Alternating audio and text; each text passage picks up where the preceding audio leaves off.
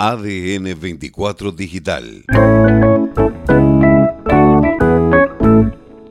Hoy con buenas noticias en cuanto a temperaturas. También van a tener por encima de los 20 grados, 21, 22 grados es lo que se espera para hoy.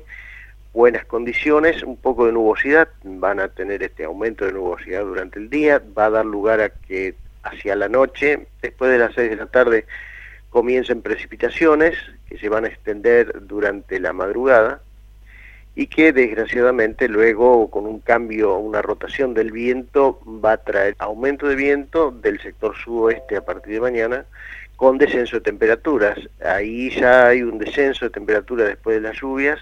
Mañana la máxima va a estar más o menos 10 grados por debajo de la de hoy y lo mismo se va a replicar el día viernes, sábado y domingo aunque el domingo se recupera bastante, ya van a tener cerca de 20 grados nuevamente y el lunes superando los 20 grados, aproximadamente 23, 24 grados el día lunes, es decir que un comienzo de otoño interesante porque el otoño comienza el día 20, ¿no?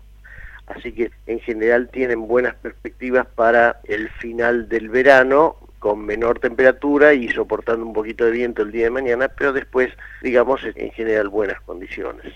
Las precipitaciones de hoy y, madrugada de mañana va a estar este, alrededor de los 5 milímetros. Luego algunos modelos dicen que mañana puede darse a la tarde alguna que otra precipitación en forma de chaparrón, pero en general no se espera para los próximos días precipitaciones importantes, más allá de la de hoy, y en general bastante soleados. Así que por eso se recupera bastante la temperatura del día domingo cuando el viento vuelva a ser del sector norte, enseguida se recupera, y ahí entonces tenemos nuevamente, pero el mejor día si tenemos que elegir parece ser el día lunes, ¿no? Con buenas temperaturas, poco viento y mucho sol.